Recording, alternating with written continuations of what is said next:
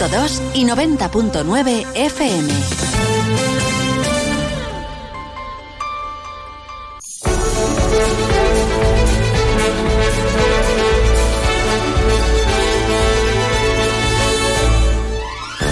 Más de uno Valencia. Maripaz Fernández, Onda Cero.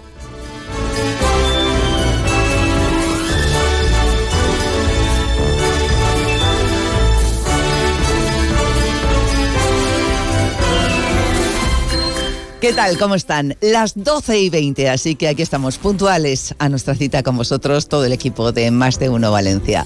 En la realización técnica, Isaac Sancho. ¡Hola, hola, hola, hola! No vengas sola. Begoña Perpiña. ¿Qué tal? Muy buenas tardes. Hola, buenas tardes. Sergi López. ¿Qué tal? Buenas tardes. ¿Cómo va la cosa? Bueno, pues ahí estamos. Ya sabes que se han aplazado, se aplazaron los partidos del fin de semana. Vuelve la competición ya esta semana. Valencia Basket eh, se va a marchar a Bolonia el jueves para jugar la Euroliga después de la ventana de selecciones. Y Valencia y Levante vuelven a la competición. Pendientes, eh, pues eso, de los minutos de silencio y, y de todo lo que va a pasar este fin de semana. Efectivamente. Amparo Piqueres, ¿qué tal? Muy buenas tardes, compañera. Hola, buenas tardes. Pues aquí estamos. Bueno, vamos a hablar de distintas cuestiones. Vamos a hablar de arquitectura, vamos a hablar de moda y con una grande de las letras, con Natibel Preciado, a partir de la una de la tarde con su nueva novela Palabras para Olivia, preciosa, por cierto. Todo esto y mucho más a partir de este momento. Pero comenzamos ya con lo que marca la actualidad informativa de la jornada. Cuéntanos, Amparo. Bueno, pues os contamos que el Ayuntamiento de Valencia ha reconocido hoy de manera formal la labor de los servicios de extinción, rescate y atención que actuaron en el incendio de Campanar. Así se recoge en la moción conjunta y urgente que los cuatro grupos municipales, PP, Vox, Compromís y PSPB, han presentado y aprobado por unanimidad en el Pleno Ordinario de febrero que el consistorio ha celebrado esta mañana. La sesión ha comenzado además con un minuto de silencio solicitado por la alcaldesa María José Catalán en recuerdo de esos diez fallecidos por el incendio. Los cuatro grupos municipales ya habían dicho eh, pues de retirar de la orden del día las mociones presentadas para minimizar el debate político por respeto a las víctimas del suceso. Y también tenemos eh, novedades porque los arquitectos técnicos coinciden en concluir que el incendio de Campanar ha sido excepcional e inaudito. Aseguran que el fuego circuló en sentido inverso, dicen, y que factores como la estructura del inmueble, las altas temperaturas del fuego o las fuertes ráfagas de viento fueron clave a la hora de extender las llamas. Aquí en Onda Cero hemos hablado con el presidente del Consejo General de Arquitectura Técnica de España, con Alfredo Sanz, quien defiende ahora que el edificio de Campanar podría ser reconstruido tal y como parte del vecindario ha reclamado en las últimas horas. Estaremos pendientes de esto y también tenemos protestas diversas, por ejemplo, sindicatos como comisiones obreras y UGT han celebrado esta mañana una concentración a las puertas de, Feria, de Feria Valencia, de, uh, perdón, Feria Valencia, sí. de Feria Valencia con motivo de la celebración de Cevisama. Reclaman incrementos salariales y mejoras de las condiciones de trabajo para un sector que agrupa a 14.000 personas en la provincia de Castellón. Más protestas. Los trabajadores de la ITV también han secundado hoy una jornada de huelga en la comunidad para reclamar la equiparación salarial y estaremos pendientes también también de otros asuntos que contaremos pues después, si te parece. Pues esto y mucho más a partir de las 2 menos 20. Exactamente. Eh, os escuchamos. Gracias, Hasta Amparo luego. Piqueres. Venga, hasta ahora. Y continuamos ahora con los deportes. Nos has hecho un mini avance. De la parte deportiva. De la estamos. parte deportiva, porque eh, tenemos la parte social que también preocupa, sobre todo en el Levante. Ahora te leo una frase de la auditoría eh, que ha presentado Bakertili, que es la empresa que ha auditado las cuentas de cara a la Junta de Accionistas. Pero el Valencia, lo contábamos en exclusiva esta mañana, el ayuntamiento ha presentado el informe que demuestra que la licencia de obra del nuevo Mestalla no está caducada. Esto quiere decir que el Valencia pues, puede arrancar las obras cuando considere. María José Catalá, que en su momento dijo que no iba a conceder ningún tipo de beneficio al Valencia por el mero hecho de querer ser subsede en el próximo Mundial, en 2030. De momento lo, lo, está cumpliendo y este informe demuestra que las licencias pues todavía están en vigor. Te hablaba del informe de Bakertili respecto de las cuentas del Levante, que son mmm, dramáticas. Ha perdido 6 millones de euros en el último ejercicio, tiene 107 millones de deudas y dice el informe, te voy a leer textualmente, ¿eh? que no me quiero pillar los dedos, dice que estos hechos o condiciones, después de haber analizado las uh -huh. cuentas, indican la existencia de una incertidumbre material que puede generar dudas significativas sobre la capacidad de la sociedad para continuar como empresa en funcionamiento. Esta es la realidad bueno. de las cuentas del Levante a 30 de junio de 2023, unas cuentas que se tenían que haber presentado a finales del año pasado, una junta que se va a celebrar el 26 de marzo a las 6 de la tarde martes en la Pechina, se comunicó ayer, hay que dar de plazo un mes, ya dijimos que iba a ser después de fallas seguro, casi casi nos vamos a después de Semana Santa, porque esa semana, recuerda que, Semana Santa cae esa semana del 26 de marzo, es martes santo, ese martes a las 6 de la tarde será la junta, Valencia Basket vuelve este jueves a la competición, lo va a hacer en Euroliga, te lo decía al principio. Va a ser el primer partido en su sección masculina porque las chicas sí jugaron este fin de semana con minuto de silencio. Lo hicieron en Madrid frente a estudiantes con victoria y el Levante y el Valencia vuelven a la competición este fin de semana. Los partidos aplazados se disputarán en, en abril, los vamos a dejar ya para, para la semana de, de, abril, aprovechando que el Andorra juega contra el Eldense ese fin de semana, pues para que no tengan que hacer dos viajes Andorra-Valencia, uh -huh. pues ya se quedan y ya disputarían ese partido frente al Levante. Viene el Madrid el fin de semana, lo contábamos ayer también. Eh, Netflix había pedido autorización al Valencia para grabar un documental, eh, pues bueno, para grabar parte del documental que está haciendo sobre Vinicius. No sé si recordarás aquello que pasó el año no? pasado. ¿Quién no? Apagaron en Brasil el Cristo del Corcovado, se leyó en la ONU una declaración, eh, sí, dejaron sí. A, a, Valencia y a, y a Mestalla eh, de racistas para arriba. Pues el Valencia le ha dicho a Netflix que no, que, que no va a entrar a, a grabar a Mestalla. A ver, al final, imágenes sobre lo que pasa en Mestalla este fin de semana, cualquier móvil, cualquier imagen de la liga, y al final lo que hay que hacer es un llamamiento para que no pase absolutamente nada. Es decir, que, que pase lo que pasa siempre en Mestalla, que la gente esté al lado del equipo y que haya total normalidad en un partido en el que no debería de pasar nada más allá. Para mí, un paso excelente el del Valencia, el de no dar pie a que se pueda seguir hablando de este tema. El Madrid eh, viene este fin de semana en una marcha en una marcha cívica que va a ser previa a ese partido que va a arrancar en la plaza del Ayuntamiento a las 5 de la tarde, que va a terminar en la Avenida de Suecia, una marcha en protesta contra la gestión de Peter Lim. Van a llegar justos para la recepción del equipo y a las 9 de la noche el partido desde las 8 y media en el Radio Estadio Valenciano. Hoy es martes, ¿tenéis tertulia de Levante? Me voy en cuanto acabe. Ajá. Aquí. Estoy, me están esperando ya para marcharme a la picaeta. Hoy me toca arroz al horno. Mira, Begoña, en arroz casoleta, al horno. En casoleta de ¿Qué van, a, funk, ¿Qué van a comer? Casoleta de funk, arroz al forn, especial, tertulia del Levante, con lo que te contaba de las cuentas, pues viene también el tema Sí, cargado, sí. Con, con la licencia, eh, la no caducidad de la licencia. O sea, ahí viene el programa con más tema social que deportivo, que tampoco es algo que a mí me, me gusta. Me gusta más hablar de deporte, pero es que Las todo- cosas vienen así, vienen Pero- dadas así. Pero para hablar de deporte hay que entender también. Ya ves el tocho de papeles que llevo. Estos son las cuentas. Estos son los deberes que tengo para esta semana. Sea leve. ¿Qui- ¿Quieres? ¿Quieres que. ¿Quieres que te pregunte luego? Te de llaman. última hora, informaciones de última hora. No, no me hagas el examen ahora que me tengo que leer. Son solo ciento y pico páginas de cuentas. Eso lo tienes hecho. Ánimo. Ale, venga, pues en el 90.9, gracias Sergi, Eh, a partir de las 3 de la tarde en Onda Deportiva, en esa tertulia de Levante, y antes de eso, a la una y media, pues eh, Onda Deportiva, aquí en el 101.2, eh, Deportes Mediodía.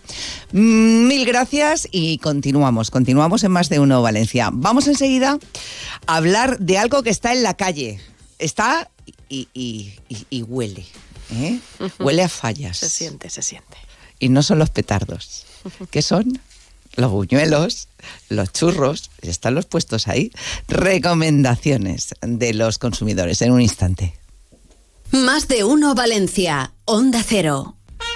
Aprovecha las segundas rebajas de Vitalbet. Las mejores marcas de colchones como Flex, Tempur, Dunlopillo y Gomarco con descuentos increíbles. Ven a las colchonerías Vitalbet donde la calidad tiene el mejor precio. Ah, y con financiación gratuita. No te duermas. Te esperamos en Colchonerías Vitalbet. Pepe Bosca Ópticos, siempre a la vanguardia, sigue marcando tendencias en todo tipo de gafas. Tenemos las mejores marcas del mundo. Chanel, Prada, Dolce Gabbana, Bulgari, Armani, Miu Miu. En Pepe Bosca Ópticos la adaptación, montaje, ejecución, control y dirección de tus gafas por nuestros ópticos optometristas colegiados. Lentes específicas para cada momento y ocasión. Pepe Bosca Ópticos, Gran Vía Marqués del Turia 53, Valencia. Pepe Bosca Ópticos, para que buscas la diferencia. Hola, tuqueros. Tuco Muebles cumple 20 años en Valencia. ¡Qué fuerte! Y vamos a celebrarlo durante 20 días con 20% de descuento en todo. Créetelo, 20% en Tuco.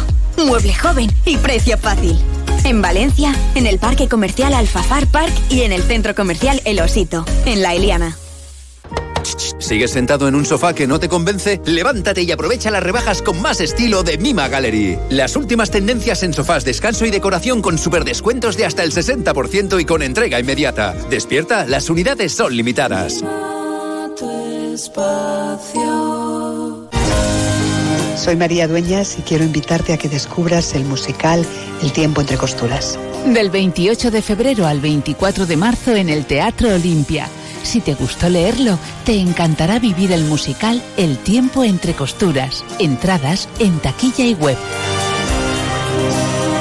En Practidescanso rematamos las rebajas en sofás y colchonería. Busca tu tienda más cercana en Valencia y Torrente. Practidescanso.com. Más de uno Valencia. Maripaz Fernández. Onda Cero.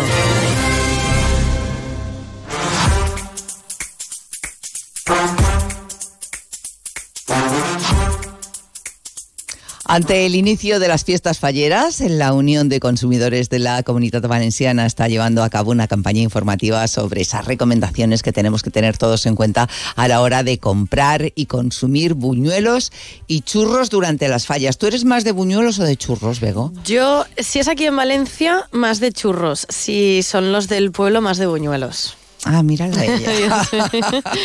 sí.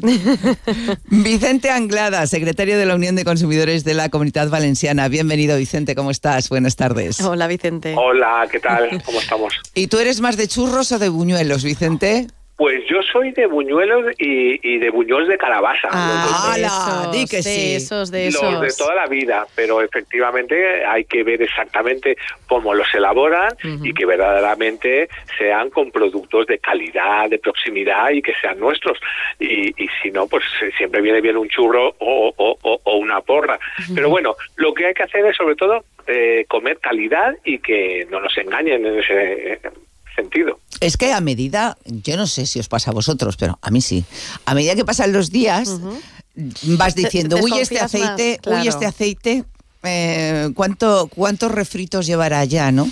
Empieza a preocuparte un poco el tema. Pero en fin, vamos al grano. Principales recomendaciones. Cosas en las que nos tenemos que fijar cuando vayamos a un puesto de buñuelos y churros. Pues principalmente nos tenemos que, que- que- que fijar que nos den eh, pues esa seguridad a las propias personas consumidoras. En ese sentido, eh, pues eh, indudablemente desde el punto de vista económico los precios tienen que estar indicados en, todo en todo momento eh, para que no tengamos ni- ningún problema. Si realizamos cualquier tipo de, compra, nos tienen que dar un ticket de, de compra por si en un momento determinado tuviéramos que reclamar, nos lo dirán. Y luego también nos tenemos que fijar sobre todo en las medidas, y es lo más importante, eh, dentro de la calidad, las medidas higiénico-sanitarias que se establecen en los puestos. En ese sentido, tenemos que ver eh, que verdaderamente eh, pues el aceite eh, tenga unas condiciones higiénico eh, sanitarias importantes, es decir, eh, el, el olor, el color de, de- del mismo, la manipulación del producto que se está haciendo, nos tiene que dar en todo momento eh, seguridad y luego también eh, la propia limpieza de- de- del establecimiento en el cual eh, estamos comprando, eh, pues tiene que cumplir eh, pues unos mínimos eh, estándares que, a nosotros nos tienen que, que parecer dentro de, de, de, de la lógica. Uh -huh. Luego, indudablemente, pues eh, los utensilios tienen que estar eh, limpios, tiene que haber vitrinas en los que los productos que tengan que estar refrigerados lo tengan que estar. Es verdad que se lleva mucho en fallas, pues los churros con algún tipo de crema, de chocolate, de nata, todo esto tiene que estar refrigerado y en ningún momento a temperatura ambiente, porque esto puede suponer un problema de contaminación eh, muy, muy importante y por tanto en estas cosas nos tenemos que fijar. Y luego, indudablemente, tiene que haber hojas de reclamación, tiene que estar indicado cualquier tipo de, de, de información respecto a las autorizaciones que tienen, lo, eh, en este caso, eh, los puestos. Eh, y indudablemente pues ante cualquier problema que, que, que veamos eh, lo tenemos que comunicar o bien a las autoridades sanitarias a la propia policía pedir la hoja de reclamaciones o a organizaciones como la Unión de Consumidores para que eh, se establezcan eh, las oportunas revisiones y que por tanto no haya ningún problema para las personas consumidoras Vicente queríamos preguntarte también sobre los precios sabemos que ha habido una subida de precios en las materias primas y que uh -huh. no es lo mismo eh, en las zonas céntricas, las zonas más transitadas por los ciudadanos que eh, pues paradas eh, ubicadas en otros barrios. ¿Desde qué precios estamos hablando? Y sabemos, y no sé si nos puedes orientar de cuánto, habrán subido este año, claro. Sí, nosotros hemos detectado una, una subida en torno a uno o, o, dos euros en función también de, de, la ubicación respecto a la docena de, de productos de, masa frita, ya sea eh, churro o sea directamente eh, buñuelo. Y en ese sentido, indudablemente, hemos visto que las paradas que están localizadas en, eh, puestos más céntricos, etcétera, pues sus precios son mucho más, más, más caros. ¿Por qué? Principalmente porque se aprovechan ¿no? de la confluencia de, que hay más gente, etcétera, y por tanto, al final en los barrios que están más descentralizados o incluso también en las propias eh, eh, churrerías y buñolerías de, toda la vida de, nuestros barrios, pues encontramos que los precios eh, pueden ser mucho más, más económicos. Pero sí que es verdad, pues lamentablemente la cesta de la compra es un problema para todos los consumidores y usuarios, indudablemente, pues también lo, lo van a ser esa subida, la, lo vamos a notar en los churros y los y los buñuelos. No tan pronunciado como otros productos, pero sí que es verdad que insistimos, ¿no? De, de precio medio. Eso nos quiere decir que, por ejemplo, hablando con el gremio, eh, nos comentaban que podemos encontrar pues una docena perfectamente de churros o buñuelos en torno a de 6 a 12 euros y claro, hay mucha diferencia, pero claro, esa diferencia. De 6 a 12 euros, de 6 a 12, la docena.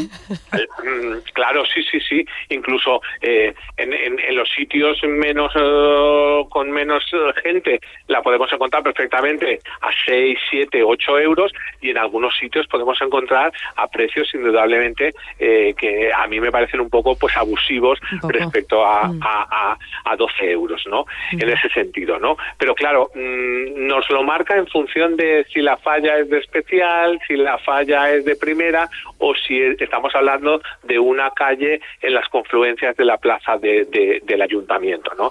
En ese sentido, tenemos que ser muy conscientes, ver la calidad de, del producto y verdaderamente eh, en función de eh, lo que es, estamos viendo, eh, lo que estamos oliendo y de las medidas higiénico-sanitarias que, que, que, veamos, indudablemente tenemos que comparar y ser consumidores conscientes y saber verdaderamente de lo, lo que estamos eh, adquiriendo, ¿no? Y eso eh, a nosotros lo trabajamos mucho también con el propio eh, eh, gremio, ¿no? Hay un gremio de churreros y, y buñoleros uh -huh. que tienen unas medidas eh, de, de, calidad y tienen una seguridad muy importante y por tanto a veces ah, pues habría que, que, que, buscar pues las churrerías y las buñolerías de, de, de toda la vida que muchas de ellas eh, ya no son directamente paradas eh, que, que, vienen y van, sino que están ubicadas en plantas bajas de, de, de, toda la vida y por tanto pues eso nos va a dar una seguridad mucho más, más importante al, al, al consumidor. Bueno. Pues eh, estamos más que avisados eh, en cuanto a calidad y en cuanto a precio. Ahora ya sabemos que no todas las churrerías son iguales, que nos podemos llevar un buen susto a la hora de pagar, depende de la ubicación de la churrería. Y esto es importante que lo tengamos en cuenta, sobre todo tal como están las cosas. Vicente Inglada, muchísimas gracias. Muchísimas Pues, gracias. y Gracias bueno, pues a vosotros como siempre. y si no volvemos a hablar antes, felices fallas. Eso es. Un abrazo. Venga, gracias. Gracias, hasta luego. Las 12 casi 40 minutos continuamos en más de uno Valencia y en un instante precisamente vamos a hablar con los arquitectos técnicos. Más de uno Valencia. Maripaz Fernández. Onda Cero. El principal riesgo del colesterol elevado son las enfermedades cardiovasculares. Ponte en guardia con una dieta saludable, ejercicio físico y Nivecol Forte, con coenzima Q10, levadura de arroz rojo y fitoesteroles vegetales concentrados que con una ingesta diaria de 800 miligramos contribuyen a mantener niveles normales de colesterol sanguíneo. Nivecol Forte, de laboratorios. Consulta a tu farmacéutico dietista y en parafarmaciamundonatural.es. Elegir el vestido perfecto para una cena especial es difícil. En los últimos días de rebajas, elegir el nuevo sofá para tu salón te costará mucho menos. Aprovecha los últimos días de rebajas de Muebles La Fábrica y encuentra tu propio estilo con hasta un 50% de descuento. En Valencia, Avenida del Cid 2, abierto a mediodía y parking gratis. Muebles La Fábrica. Lo que nos hace únicos es ser distintos. ¿Que por qué soy un pluser? Porque puedo elegir entre 8.000 coches y solo con la reserva me lo traen a la tienda más cercana de mi provincia. Porque lo veo, lo pruebo y si me convence me lo quedo. Porque tengo 15 días o 1.000 kilómetros de prueba. Si cualquier cosa no me convence, tengo la tranquilidad de que me cambian el coche o me devuelven mi dinero. Ocasión Plus, 8.000 coches, 80 centros a nivel nacional. Este año Tot Ducha da la campanada. Desde el 1 de enero al 31 de marzo, Tot Ducha, el líder en cambio de bañera por platos de ducha y reformas se une con el fabricante líder en mamparas Profiltec para regalarte un 20% de descuento en sus mamparas a medida. Tot Ducha, en Azcárraga 32 y San Vicente Mártir 342. Tot Ducha y Tot Cocina. Experimenta una forma única de imaginar la casa de tus sueños. Atención, noticia de interés. Muebles Moncenter, tu tienda de muebles en zona comercial de Alfafar, te ofrece una gran liquidación de muebles de exposición. No pierdas esta oportunidad y ven a Muebles Moncenter. 27 años con los mejores precios en mobiliario para tu hogar. Muebles Moncenter, en zona comercial Alfafar y en Gandía. Más de uno Valencia. Onda Cero.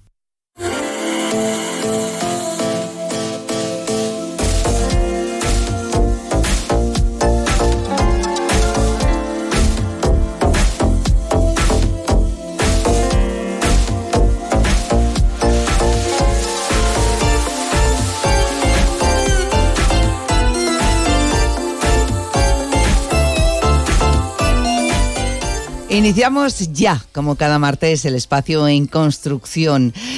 Vamos a hablar de edificios y de todo aquello que tienen que tener muy en cuenta las comunidades de propietarios, que ojo, son muchas cosas y siempre aprendemos mucho. Eh, quiero agradecer, eh, por supuesto, al Colegio eh, de la Arquitectura Técnica de Valencia, que lo bien que nos ha atendido con esa tragedia del, incendio, os ha dado su opinión, toda la información de la que disponían, que era absolutamente toda, porque tenían toda la ficha del- de los edificios siniestrados. Y bueno, pues desde aquí, eh, mil gracias. Saludamos a María Pérez y Paco Gozalvez. Bienvenidos a los dos. ¿Qué tal? ¿Cómo Hola, estáis? Buenos días. Muy bien, buenos días, buenos días. Antes de hablar del tema que nos va a ocupar hoy, eh, sí me gustaría, ya que esto es actualidad y lo estábamos comentando al principio del programa, eh, ¿qué opináis? El presidente del Colegio de Arquitectura Técnica eh, ha hecho declaraciones desde Madrid. eh, desde Madrid, eh, no, no desde aquí, diciendo, bueno, pues pensando en la posibilidad de que a lo mejor se podría reconstruir el edificio de alguna forma, ¿no? O sea, no tirarlo y hacer uno nuevo, sino tal. ¿Vosotros eh, ¿qué, qué opináis de este tema? Bueno, lo comentamos en la introducción, es posible que sí, quiero decir, lo que pasa es que hasta que no se haga una pericial y que se, se valore cómo está el estado de la estructura en este momento, eh, es que no, no es aventurarse demasiado, a lo mejor los resultados son, son buenos o no son tan buenos. Entonces, claro, los que no entendemos de esto Claro. lo vemos tan destrozado que decimos, esto, Claro. esto es imposible, pero bueno, por lo que vemos tampoco es tan imposible, ¿no? Dependerá cuando se haga la pericial eh, de todo y se hagan todos los estudios pertinentes del estado real, ¿no? Efectivamente. Yo sí que me he enfrentado a algún incendio pequeño, nada que ver. Y sí que es cierto que, que aguantan bien los materiales, pero yo no me atrevería a decir nada hasta que no haya unas pruebas eh, de carga, bueno, en fin, los estudios que se tienen que hacer para que, para que confirmen que la estabilidad estructural está en su sitio porque, bueno, desde mi punto de vista, por mi parte sería muy valiente decir lo contrario sin tener todos los datos. Bien, pues vamos al tema que nos ocupa hoy. Eh, seguro que muchos, eh, muchos oyentes cuando vengan esta me decís, sí, claro, y tanto. Muchas derramas en tu edificio, una barbaridad. O sea, a veces esto es un no para reparaciones que vuelven a hacerse una y otra vez, costes mayores a los presupuestos, a los presupuestados inicialmente, que frecuentes esto también, ayudas públicas que nunca parece que nos concedan a nuestra comunidad. Dices, yo no sé eh, por qué a nosotros nunca y vemos que a otros sí, ¿no? Bueno, pues eh, a ver si le encontramos explicación a todo esto y mucho más con eh, María Pérez y Paco Gozalvez, ambos arquitectos técnicos. Iniciamos ya el espacio del Colegio de Arquitectura Técnica de Valencia en construcción. María, a ver, ¿qué es lo que aporta un arquitecto técnico a la comunidad de propietarios de un edificio? Pues mucho. Eh, nosotros lo llamamos el técnico de cabecera, que es como el médico de cabecera, pero del edificio. Es decir, tenemos un conocimiento general del inmueble y máxime cuando vas yendo periódicamente a él. Entonces vas conociendo las deficiencias que tiene y vas eh, estudiándolo, como que vas conociendo las teclas, ¿no? Entonces, como que es más fácil luego tocar bien la música. Ya, pero mm, ¿trabaja junto al administrador? Sí, generalmente sí, pero también nos puede contratar eh, la, la, comunidad, es decir, al final se pone en contacto contigo un propietario del inmueble y somos agentes independientes. Nosotros digamos que, que nuestro, nuestro oficio es eh, diagnosticar sin influirnos por que sea más barato o más caro, sino que simplemente diagnosticamos aquello que hace falta, que después ya buscaremos la medicina más que la medicina, ¿quién nos aporta esa medicina? Ya buscaremos la farmacia donde comprarla, ¿no? Pero nuestra, nuestro aporte principal es la independencia, la independencia y eh, velando siempre por el interés de la comunidad de propietarios. Esto es muy importante. Y hablando de dónde ir a buscar la medicina, la farmacia que decías, María, muchas veces nos encontramos con presupuestos de constructoras cada uno lo que pone es diferente. Normalmente no nos enteramos de nada. Yo, en mi caso, no me entero de nada, no entiendo nada no sabes cuál elegir, vas muy perdido. ¿Nos ayudáis en esto, no, Paco? Los arquitectos. Claro, por supuesto. A ver, lo primero que tenemos que tener en cuenta es que ante una actuación en un, en un edificio, la que sea, eh, necesitamos un, documento que con ese documento podamos trasladarlo a esas empresas constructoras o a esos profesionales que tienen que valorar eso. Eh, ese documento, lógicamente, lo puede hacer un arquitecto técnico, faltaría más. Es decir, esas mejoras, esas ayudas, eh, todo eso lo podemos gestionar nosotros. ¿no? Eh, en muchas ocasiones, esa comunidad de propietarios, a través del administrador del presidente, pues piden a fulanito, a menganito, que pasen un presupuesto. ¿Pero sobre qué? Sobre lo que la constructora piensa que es lo mejor, pero no en una base vamos, no, no digo técnica, sino en una base común para todas, ¿no? Entonces, eh, yo tengo un dicho en todo esto, ¿no? Que no se pueden comparar uvas con peras, hay que comparar uvas con uvas. Entonces, para poder comparar dos presupuestos, tienen que decir los dos lo mismo, ¿vale? Y la única forma es esa, y para eso estamos nosotros ahí, para echar una mano. Es que claro, ¿qué sabemos? Eh, por ejemplo, hay que rehabilitar una fachada, pongamos, ¿no? Eh, pues eh, no sabemos si son uvas, peras y qué es lo que hace falta, ¿no? poner en ese en esa fachada ni nada. Si luego empiezan a empezamos a recibir presupuestos de constructoras, así como de por libre, ¿no? Claro. yo qué sé. No lo sabes, es que no, sabes exactamente si este es mejor que el otro, porque a veces las diferencias económicas son abismales. dices, ¿cómo es posible que uno me cobre 50 y el otro me cobre 8? esto no puede ser, ¿no? Y es precisamente porque no tenemos una base. De, si, todos presupuestan lo mismo, todos sabremos hacer un comparativo real y en condiciones. ¿no? Entonces, lo que hay que hacer es llamar al arquitecto técnico, Paco. Claro, pues por eso estamos ahí. Y nuestro colegio para eso tiene este, vamos a decir, modelo, ¿no? De que, de que eh, podamos echar una mano a las comunidades, no solo en eso, sino en otras muchísimas cosas, por supuesto. Sería como el asesor de la comunidad, ¿no, María? Pues sí, sí, sería el que, el que vela no solo porque, mm, porque el presupuesto sea el adecuado, sino porque además eh, el trabajo que se ha contratado ese es el que, el que se ha ejecutado, es decir, son los directores de obra, las direcciones de ejecución. ya. Está muy bien tener un, un contrato está muy bien pagar un presupuesto, está muy bien tener una constructora, pero si luego no te hacen el trabajo que te han dicho que te van a hacer y te lo están cobrando, pues eh, para eso estamos nosotros también, para vigilar que el trabajo se ejecute según lo pactado y contratado y eh, ahí entra el precio, porque decíamos al principio, luego vienen las sorpresitas. Pues no habían dicho que iban a ser no sé cuántos mil euros y ahora va y resulta que sale mucho más caro porque ha dicho que se han encontrado con algo que no estaba previsto, etcétera, el clásico, que acaba luego saliéndote mucho más caro. Vosotros también controláis los costes, ¿no? Sí, claro, por supuesto. Y de hecho, eh, igual que en cualquier otra obra, nosotros estamos para echar una mano, no para. A nosotros nos paga eh, la comunidad de propietarios, no nos paga el costo Efectivamente. Entonces, lógicamente, en ese, desde, ese, desde ese punto de vista, si aparecen cosas que es fácil que aparezcan, eh, nosotros debemos de decir, bueno, pues mira, esto sí que hay que pagarlo porque hay que hacerlo, pero podemos abaratar por otras cosas, ¿no? En vez de colocar este mármol en, en el revestimiento, vamos a colocar otro tipo de revestimiento que sea más barato, intentando equilibrar el costo con una buena calidad, por supuesto. ¿Y las ayudas a la rehabilitación, María, las gestiones también las hacéis vosotros? Sí, forma parte de nuestros, de nuestros servicios. En muchos casos ofrecemos también la gestión de las ayudas.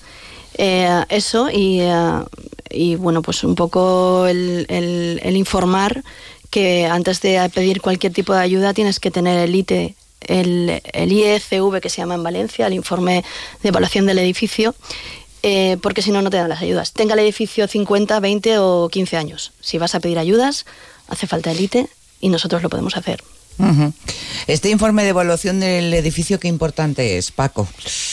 Y es una cuestión también de, seguridad, fundamentalmente. Sí, y de sentido común. Quiero decir, es obligatorio a partir de los 50 años de, construcción del edificio. Como dice María, para pedir ayuda siempre es obligatorio.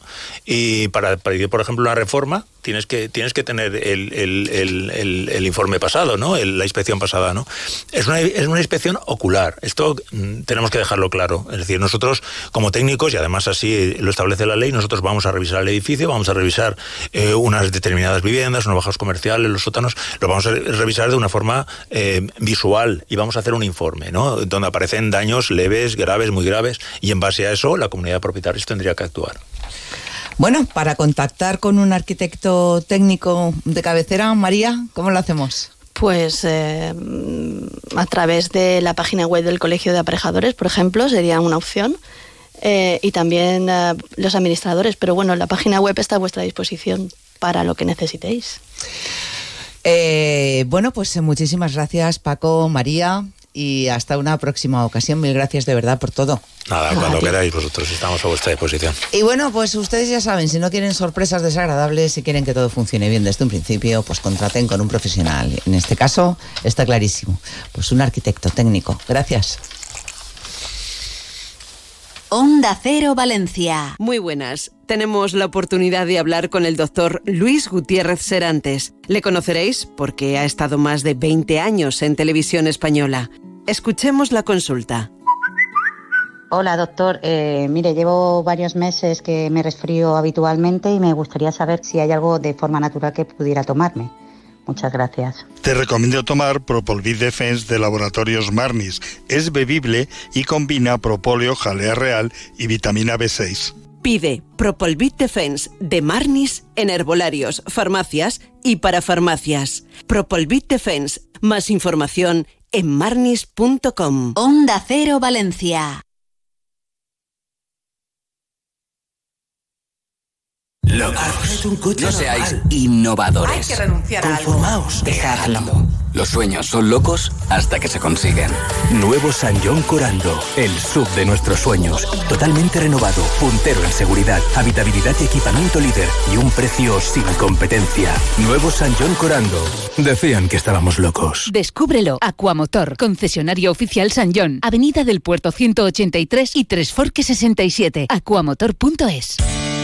Todos los martes en Onda Cero, Comunidad Valenciana en la Onda y Caixa Popular, un foro radiofónico donde de la mano de Caixa Popular conoceremos proyectos innovadores, solidarios y de carácter social, donde ponemos el acento en las personas y la sostenibilidad de nuestro entorno. Todos los martes en Onda Cero, a partir de las dos y media, Comunidad Valenciana en la Onda y Caixa Popular. Más de uno Valencia, Onda Cero.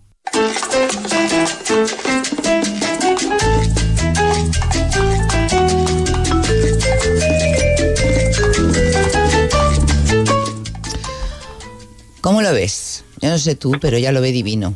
Ya lo ve, o por lo menos divinamente. Claro, es Monse Walsh, formadora de imagen personal y protocolo social y directora de ¿Qué me pongo? Hola, Monse. Eh, Hola, me encanta. tenemos ganas de llamarte todas las mañanas. ¿Sabes lo que pasa? Que lo tenemos que ver divino. Porque si no, ¿qué vamos a hacer? Ya. Claro. Ya. Mm, pues todo, todo le tenemos que dar la vuelta. Pero sí. bueno, sí, sí, no. Y más ahora que ya viene primavera, vamos a cambiar de prendas y vamos a estar estupendas. Claro que sí. A ver, en primavera. En primavera.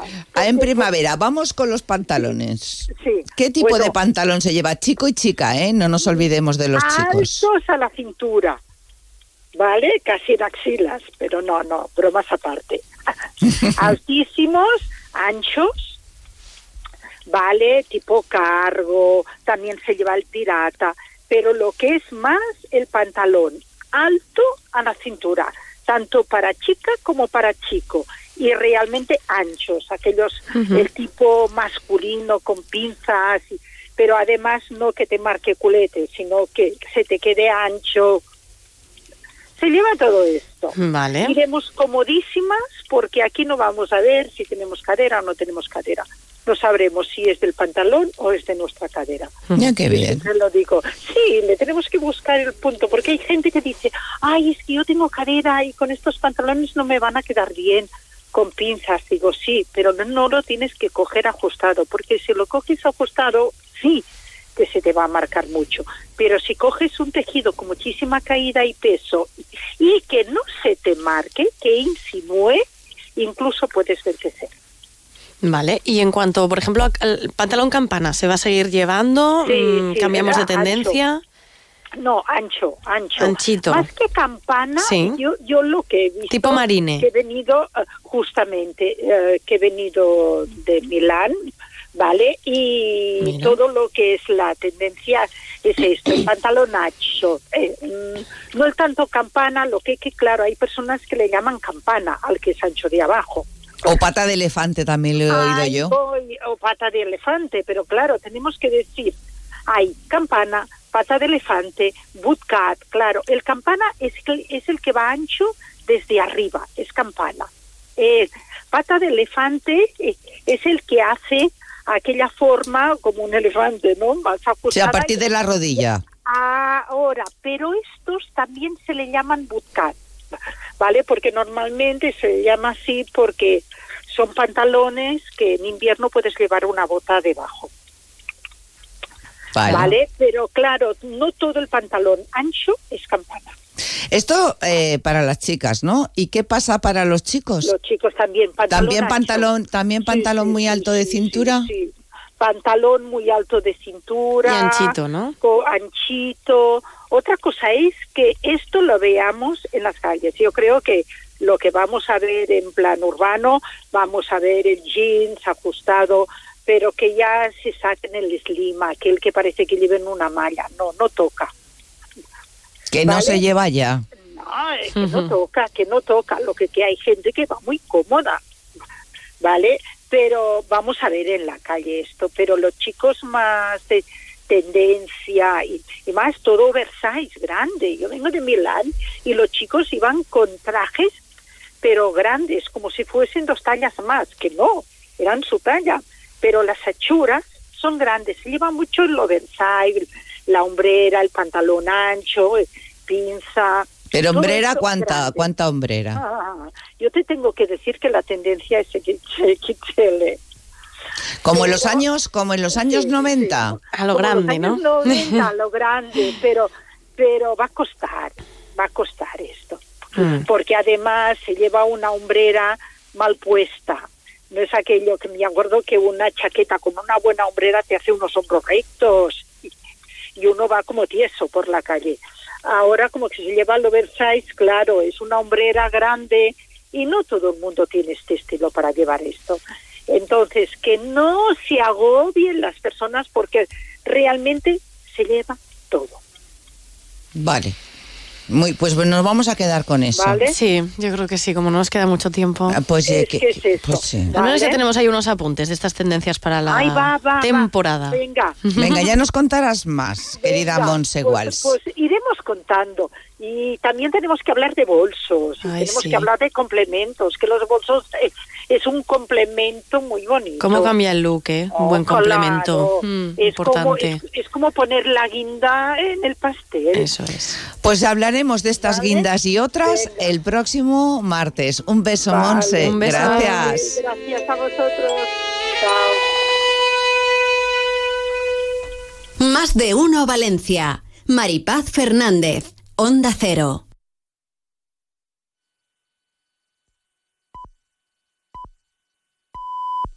Es la una de la tarde, mediodía en Canarias.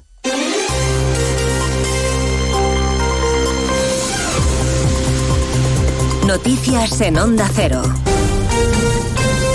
Buenas tardes, avanzamos a esta hora. Algunos de los asuntos de los que hablaremos con detalle a partir de las 2 en Noticias Mediodía, empezando por el pulso que el exministro Ábalos le mantiene al partido. El PSOE le dio un ultimátum para renunciar a su acta de diputado.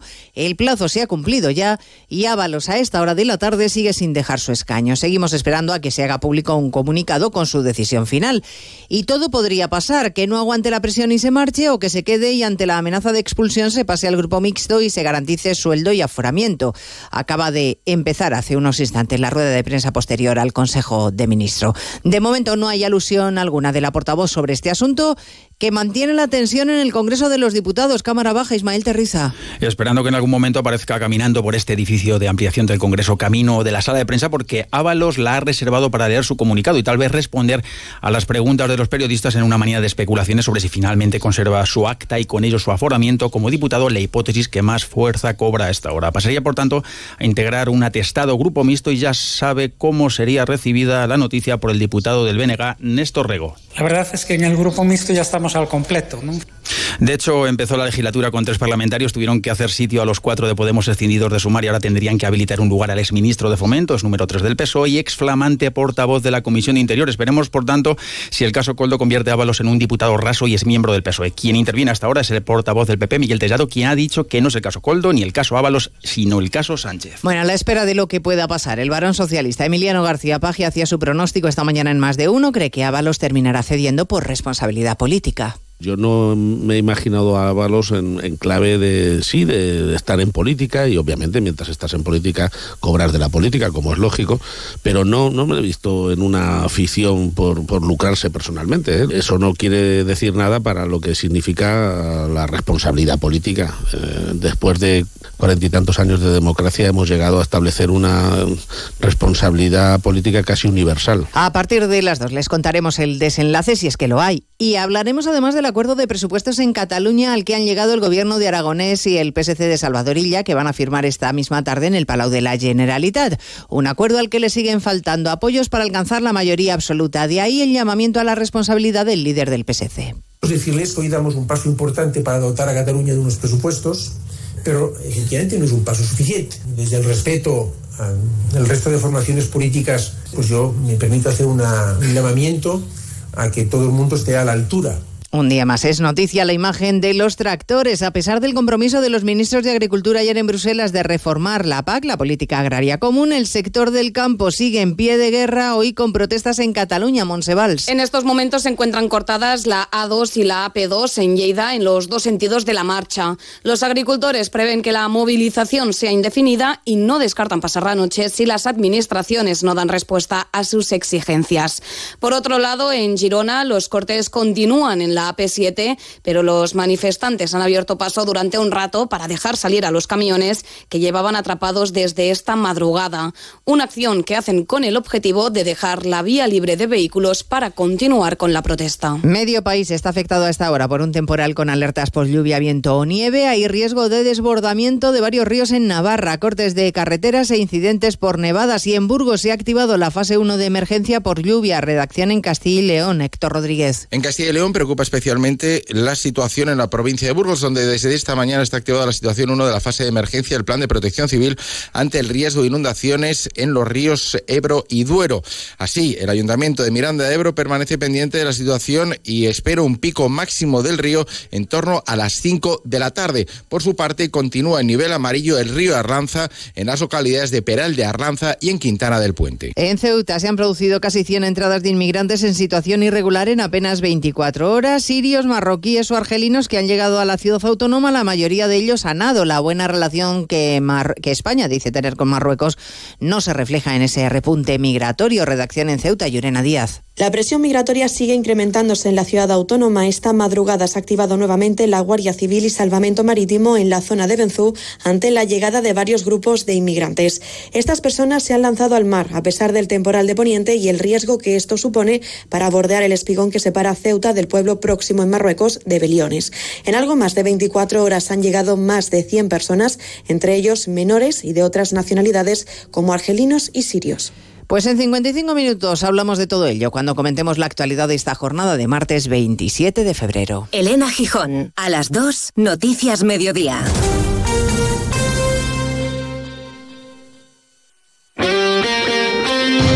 Este martes, Copa del Rey en Radio Estadio.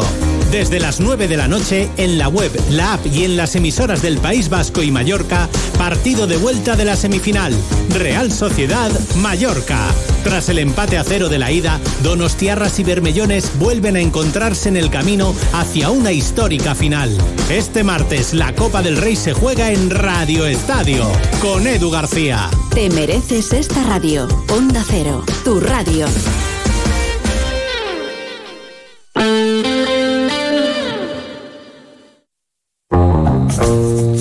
Ayuda al mantenimiento de tus huesos, cartílagos y músculos en Parafarmacia Mundo Natural. Descuentos del 20% en Colacel, Artifin, Tendiplus y Osteosan. Colacel cápsulas con colágeno hidrolizado puro y vitamina C ayuda al correcto funcionamiento de huesos y cartílagos. Artifin cápsulas con sulfato de glucosamina, condroitina, cúrcuma y vitamina C ayuda al buen funcionamiento de los cartílagos. Artifin crema con extractos de plantas y aceites esenciales para uso tópico. Tendiplus con magnesio y vitaminas del grupo B y zinc ayuda al funcionamiento normal de los músculos. Osteosan con aminoácidos, minerales y vitaminas D y K2 contribuye al mantenimiento de los huesos en condiciones normales.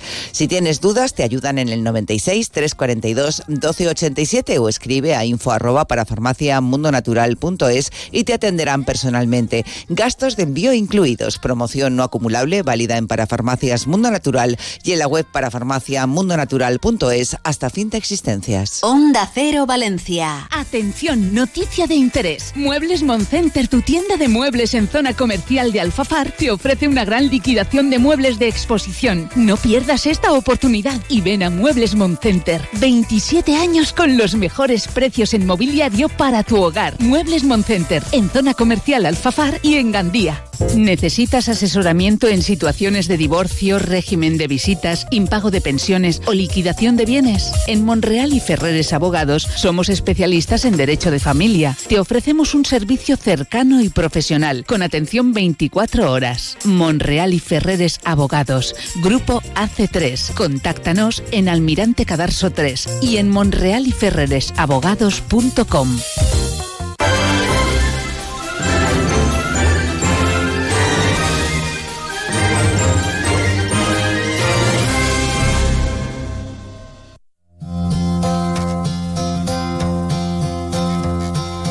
yesterday. All my troubles seem so far away. Now it looks as though they're here to stay. Oh, I believe in yesterday. Más de uno Valencia, Onda Cero. I'm not half the man I used to be. There's a shadow hanging over me. Oh, yesterday came suddenly. Qué gran canción, ¿verdad? Mm. Bueno, pues eh, yo no sabría qué, qué decir, que, cuál de todas elegir de las casi 40 que forman la banda sonora de la nueva novela de Natibel Preciado. Palabras para Olivia. Natibel Preciado, ¿cómo estás? Bienvenida, buenas tardes. Bienvenida. Muy bien, muy bien, encantada de escuchar esa música tan maravillosa que es preciosa para abrir eh, una entrevista. Y, y os sugiero para, para terminar, sobreviviré. porque Pues, pre- pues precisamente, no sé si te lo vas a creer, es que es la que hemos elegido. Pues es que la telepatía existe, digan lo que digan los científicos, pero esto, esto existe. Pues sí, eh, y, bueno, eh, unas canciones muy bien escogidas, eh, grandes clásicos de, de la música, esas canciones que nunca van a pasar de moda y que forman parte pues de tu vida y de la de todos nosotros, ¿no? Eh, sobre todo los que ya no somos tan, tan, tan jóvenes, ¿no? Eh, eh, cuéntanos, la música es muy importante y además aparece en toda la novela. O sea, durante toda la novela va apareciendo pues esta música muy bien eh, situada, muy bien colocada en cada momento. La música es importante y también lo son los lugares. Un lugar eh, que tú conoces, al que le tienes muchísimo cariño y que formó parte de tu historia, un lugar especial de tu infancia. Estamos hablando de Boñar. Pues sí, la música es fundamental porque aquí aparece el personaje del locutor, que es un personaje fundamental en la novela. Está ausente, pero continuamente aparece la figura del locutor, está siempre presente, y el locutor es uno de esos locutores de madrugada que ponen esa música maravillosa, es decir, eh, se lo, he, se, lo he, se lo he robado al locutor, esa banda sonora tan especial. Un locutor al que tú escuchabas siempre, ¿no?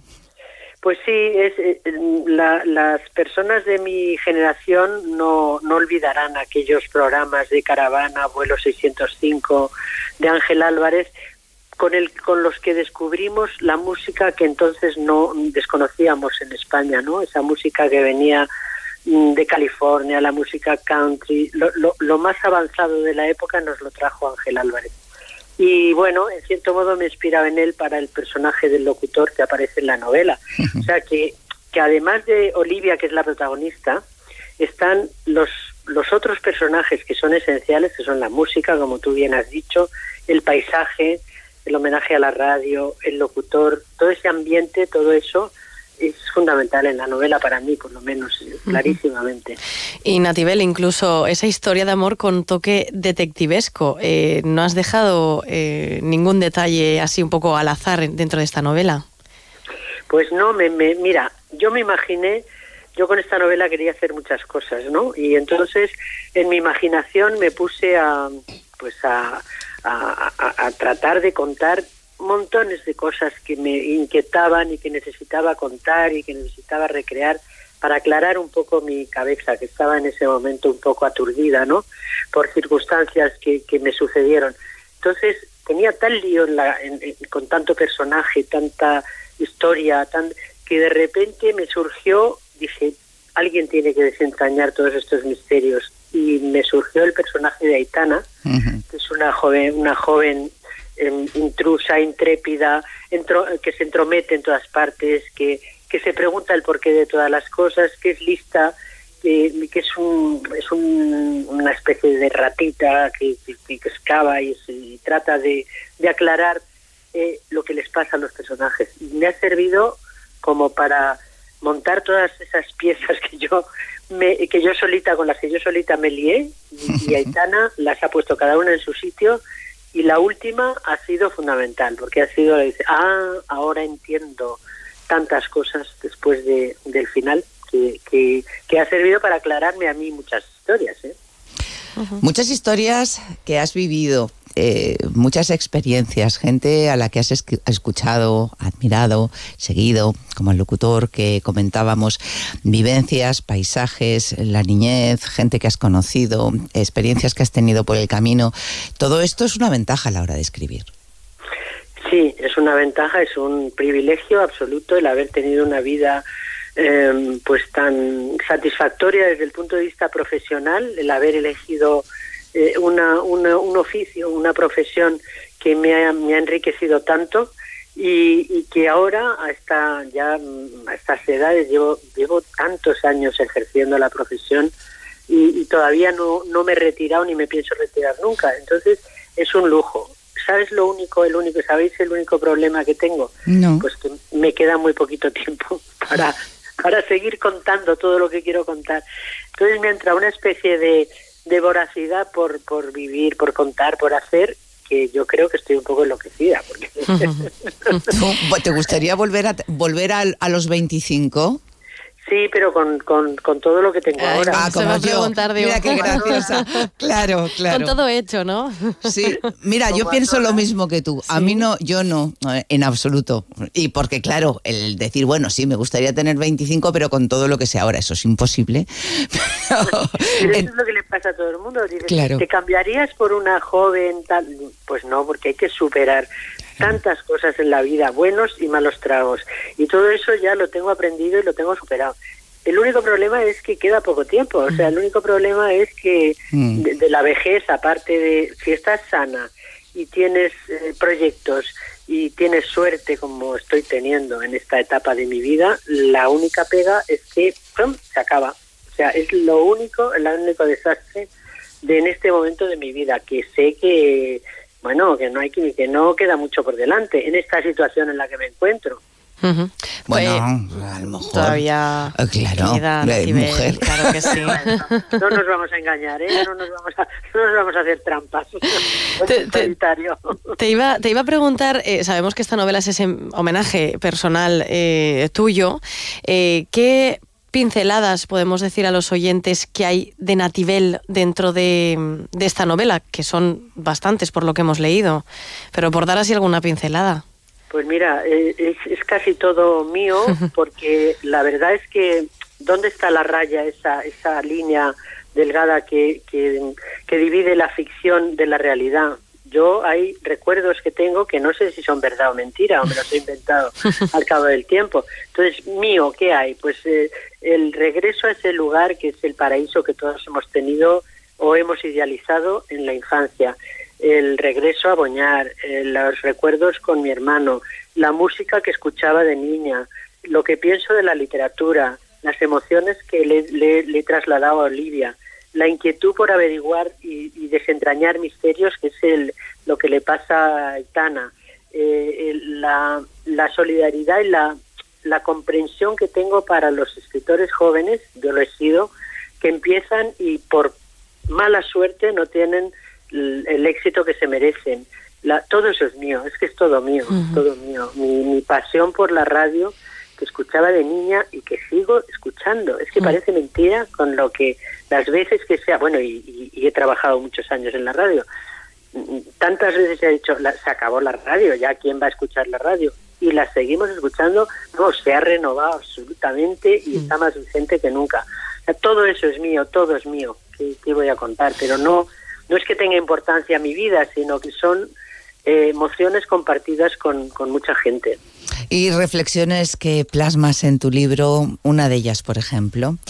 Si eres conocido, casi cualquier cosa que escribas será suficientemente buena para publicarla. Si no lo eres, casi cualquier cosa que escribas no bastará. Ay. Es un poco cruel, pero es así. Sí. Es así. Es así. O sea, yo tengo la suerte de, de haber escrito lo que me ha dado la gana, sinceramente, hablando claro y pronto, pero porque he tenido un editor o muchos editores que se han interesado por lo que yo he escrito y me lo han publicado, pero ¿por qué he hecho lo que he querido en literatura? Porque me he ganado la vida con el periodismo. Es decir, yo siempre cuando me dicen, he conocido a muchos escritores jóvenes fracasados en los que me he inspirado para, para hacer el personaje de Teo del Valle, ¿no? Pero y me dicen, pero es que, fíjate, he escrito cuatro novelas y no consigo, ¿y qué hago? ¿Qué hago? Y digo, pues mira, sigue escribiendo, porque escribir en sí mismo es una manera de vivir, es una te da tantas satisfacciones, te aclara tanto el mundo, aprendes tantas cosas que tómatelo como un objetivo en sí mismo, no pienses en lo que va a pasar. A lo mejor suena la flauta, porque el éxito es, es, el azar, es suerte. Sigue y luego gánate la vida como puedas, como, como mucha gente que se gana la vida de otra manera y toca el piano, escribe una novela, pinta, haz lo que esas cosas que te satisfacen tanto y luego gánate la vida como puedas, porque no todos tenemos suerte. O los hay que acaban siendo escritores fantasmas.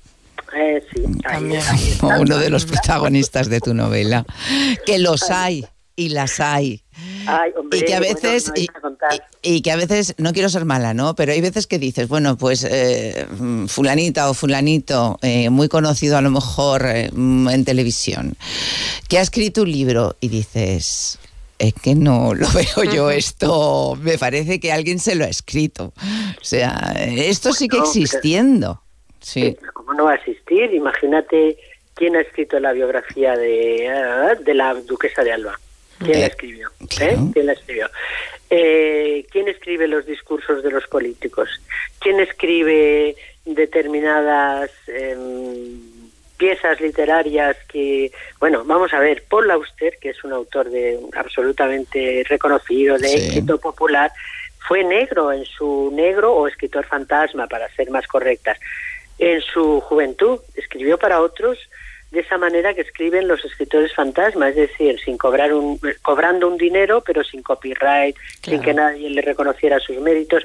Es una profesión que como el mundo va a tal velocidad, estamos, mm, bueno, se acelera, pues resulta que cuando yo terminé de escribir esta novela, que fue hace un año, eh, el escritor fantasma estaba vigente en todo. Mm, Yo he oído discursos, sigo oyendo Mm. discursos de políticos que, que se los escribe un equipo de gente, ¿no? Ya el chat GPT va a acabar con este oficio como con tantos otros. ay Nativer Ay, ay, ¿qué va a hacer de nosotros? Qué barbaridad. Eso, eso a mí personalmente no me hace ninguna gracia, fíjate. No, a nadie nos hace gracia que nos suplanten, no. No, no, no, no, no, no, ninguna. Natibel Preciado, eh, palabras para Olivia. Nos vamos a ir con eh, la canción que comentábamos y que hemos pensado las dos. Bueno, pues sobreviviré, efectivamente. Sobreviviremos, así es. Venga, Muchas gracias, pues que, que así sea. Mil gracias, Natibel. Un abrazo. Un abrazo. Un abrazo grande.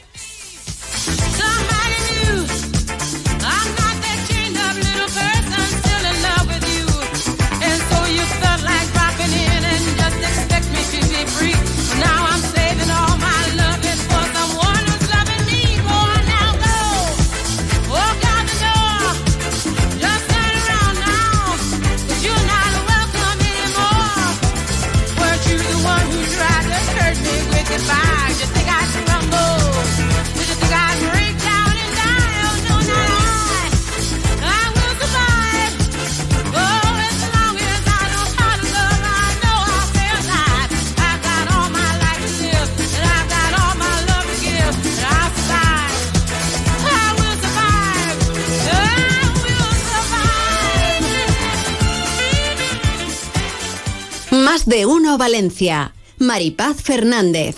Onda Cero. La inmensidad del horizonte, la calidez de un refugio y la intimidad del hogar, la protección de un cerramiento o la apertura total a la vida. Por eso es tu rincón favorito y el de los que más te importan. Nuevas cortinas de cristal Saxon, lo que le faltaba a tu mundo para ser perfecto. Saxon, tu mundo, nuestro universo.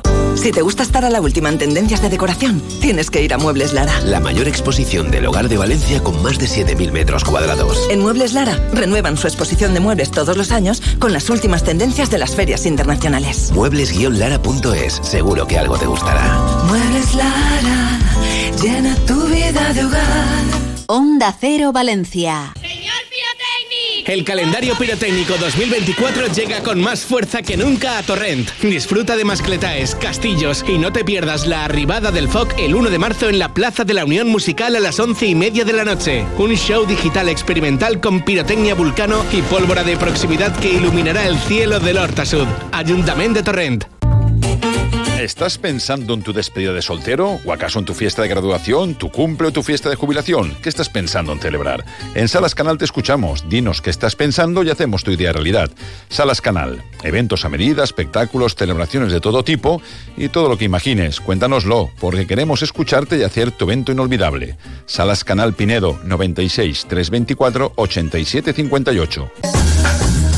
En la calle Obispo Jaime Pérez número 5 de Valencia te espera Eduardo Cervera Indumentaria Valenciana para hombre y mujer. En Eduardo Cervera te ofrecemos nuestra colección de tejidos, manteletas, aderezos, peinetas, todo lo que necesitas con el mejor asesoramiento para hacer tus sueños realidad. En la calle Obispo Jaime Pérez número 5 de Valencia te espera Eduardo Cervera, donde la mujer fallera se viste de valenciana. Ya están aquí las originales cajas de moños y ganchos personalizadas para guardar tus aderezos de fallera, realizadas en madera noble 100%, ya disponibles en silu.es. Y ahora, aprovechate de un regalo de bienvenida introduciendo el código Onda Cero en tu compra en silu.es. Nexus es tu agencia de eventos en Valencia. Si quieres promocionar tu negocio o realizar un evento, te ofrecemos un proyecto a medida y atención personalizada. Disponemos de las mejores azafatas de toda Valencia. Con Nexus, tu promoción y tu evento serán todo un éxito. Llámanos al 96 358 0542 o nexusagencia.com. Nexus, tu agencia en Valencia.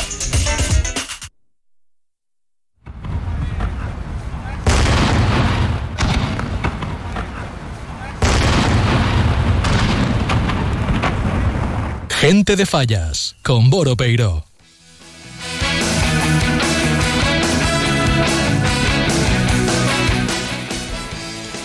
Bueno, pues vamos ya a hablar con Boro Peiro. ¿Cómo estás, Boro? Hola. Cuenta, cuenta, cuenta, cuenta. Hola, ¿qué tal? Hola. Cuenta Pues que tienes mucho que contar, o sea que venga. Sí, estamos con el haciendo reportaje para la revista de, de Onda Cero, estamos con la Fallera Mayor de Valencia, con las Cortes, porque claro, eh, las fechas son las que son y, tenemos que ir, de hecho, cerrando la revista ya, que el próximo 6-7 de marzo tiene que estar en la calle, y nos falta solo esto, el reportaje con ellas. Estamos hoy con ellas y esperando también, evidentemente, como todo el colectivo fallero, porque ayer durante el programa de Gente Fallas, no sabéis la gente que se conectó, la gente que preguntó, la gente que nos escribió, porque quieren saber fechas, evidentemente. Y en estos momentos, a las 1 y 20, no sabemos aún nada de... Porque la gente necesita saber, evidentemente, cuándo van a ser los actos para, para Claro. ir cuadrando todas las fallas. Claro, bueno, claro. parece ser que todo apunta al domingo, que la actividad puede ser el domingo, algunos dicen que sí, la macro desperta puede ser el sábado por la mañana, pero bueno, tampoco queremos marear a los falleros, evidentemente, hay que esperar un poquito a que se pronuncie Junta Central Fallera y saber más cosas, porque hoy, por ejemplo, es la lectura de premios de presentación de falla. El concurso de presentaciones era ayer la lectura de premios, pero un par de horas antes nos avisaron desde Junta que no, que se pasaba Ajá. hoy. Eh, hoy, por ejemplo, la presentación del, del librete, entre otras muchas cosas, del 75 aniversario de Cuba Literato, que también lo presentan hoy. Todas las actividades que han venido después se van a seguir celebrando, evidentemente, y todo va a arrancar igual, pero a la espera un poco de, de, de- de que, de que se pronuncie, ¿no? Junta Central Fallera, sí que es cierto que Santi Ballester ayer nos decía el presidente de Junta que no era tan fácil poder coordinarlo todo porque ellos sí que tenían la cabeza lo que querían, cómo querían reubicar todos los actos, pero no depende de ellos solos, depende de policía, depende de protección civil, depende de circulación y transporte, depende de muchas concejalías también a la hora de poder reubicar todos esos actos. Espero que, eh, imagino que hoy eh, no van a tardar mucho, pero hoy sabremos ya definitivamente, sabremos y sabrán, porque ya no son las fallas de Valencia, es que muchos pueblos están esperando también a que Junta Central Fallera o que Valencia se pronuncie para ellos reubicar también sus cridas y sus actos. Ojo, cuidado, ¿eh? Pero bueno, eh, poqueta a poqueta. Tampoco, tampoco, tampoco es, es lo que corre prisa, pero para muchos sí. A ver si a lo largo del día sabemos cositas. Ya parece, sí hay cosas, ¿eh? Esto no para. No, ya, ya, ya, qué barbaridad. Te estábamos Sí, dejando sí. hablar porque, bueno, que coja carrerilla y no se nos deje nada por contar. Y Sí, bueno, sí es que, que... no te puedes imaginar el móvil más bad y, y, y Begoña, lo que es. Claro, el, ayer a las 12 se acaba el, el luto oficial. A partir de ahí la gente sabe que esto se va a retomar. Y a partir de ahí la gente no para de decir, pero ¿cuándo es eso? Hoy, es mañana, es esta tarde, ¿cuándo, empe- ¿cuándo es la crida? Bueno, ¿cuándo? No lo sé. O sea, lo, lo mejor es que lleguen las fuentes oficiales, que son las de Junta Central Falla, del Ayuntamiento de Valencia, que son las que digan cuándo. Porque, claro, eh, hay muchos actos que dependen de, por ejemplo, el Can de la Astoreta, que es uno de los clásicos de, de la ciudad de Valencia, que organiza la Falla Plaza Labre, y que se convirtió en un clásico después de muchísimos años, al que asiste siempre la Feira Mayor Infantil de Valencia y su corte, pero claro, si la crida se, si la crida se traslada al domingo con la entrada de bandas el domingo, ir a más que tal domingo y la desperta el domingo, entonces eh, se puede hacer el can de las toretas, pero vendrá a que, claro, hay preguntas en el aire que evidentemente cada comisión y cada falla pues quiere también saber un poquito, ¿no? Entonces son muchas cosas que ahora están pendientes de que Junta haga oficial cuando se recuperan esos actos. Porque, por Pero no van a tardar, ¿no? No van a tardar no, en no, decirlo. eh, ellos dijeron que hoy, dijeron que iba a ser hoy cuando, cuando se sabría todo. Por ejemplo, la gala fallera, es lo que menos preocupa. La gala fallera que también suspendió el pasado viernes, pues bueno, oye, suspendió la gala fallera, pues da igual, puede ser en marzo, puede ser en abril, en mayo o cuando sea, eso es lo de menos. La gala fallera no, no intercede eso, ese tipo de actos, ¿no? Pero sí que hay otros muchos. A despertar, por ejemplo, pues había más de 2.000 personas ya apuntadas para partir para esa despertar, ¿no? Unos dicen el sábado, unos dicen el domingo. Yo apostaría que el domingo va a ser prácticamente la prácticamente todo, ¿no? El grueso, lo importante, que es, es la crida. A partir de ahí, que la gente sepa que esto es excepcional. Porque, ¿por qué la un domingo, Boros, si hemos disparado tres, tres mascletas? Si es la llamada a la fiesta, ya. Pero es excepcional todo esto, ¿no? Claro, ¿qué le vamos a claro. hacer? Han venido las cosas desgraciadamente así. Claro. Claro. Boro. Es lo que la gente tiene que saber. Bueno, estaremos pendientes. Hoy, mira, de momento, lectura de premios de presentación, que muchas fallas apuestan por ello. Ujú. Y pendientes también porque es el concurso de teatro amateur más importante de España, como es el de teatro, de cuando se reubica esa gala del teatro. Boro, que nos tenemos que marchar. Mañana más. Vamos con Deportes Mediodía. Gracias por acompañarnos. Feliz tarde. Gracias, Boro. Un beso.